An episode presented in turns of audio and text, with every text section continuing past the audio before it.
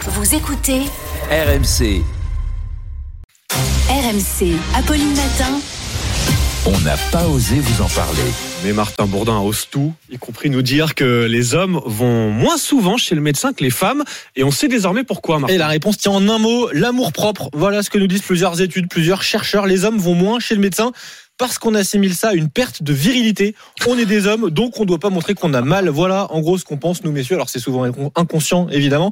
Une sociologue explique que les hommes voient souvent leur corps comme un outil et qu'on a tendance à minimiser les problèmes si Mmh. ça n'empêche pas le corps de fonctionner. Donc on va moins chez le médecin. Et quand on y va, eh bien on a besoin de notre compagne, d'après la Fédération française d'urologie. Ah, Dans deux tiers des cas, l'homme est accompagné de sa compagne quand Bah il va oui, chez le oui. médecin, et c'est souvent elle Et un qui tiers des décrit cas les avec soucis sa de mère, santé de monsieur.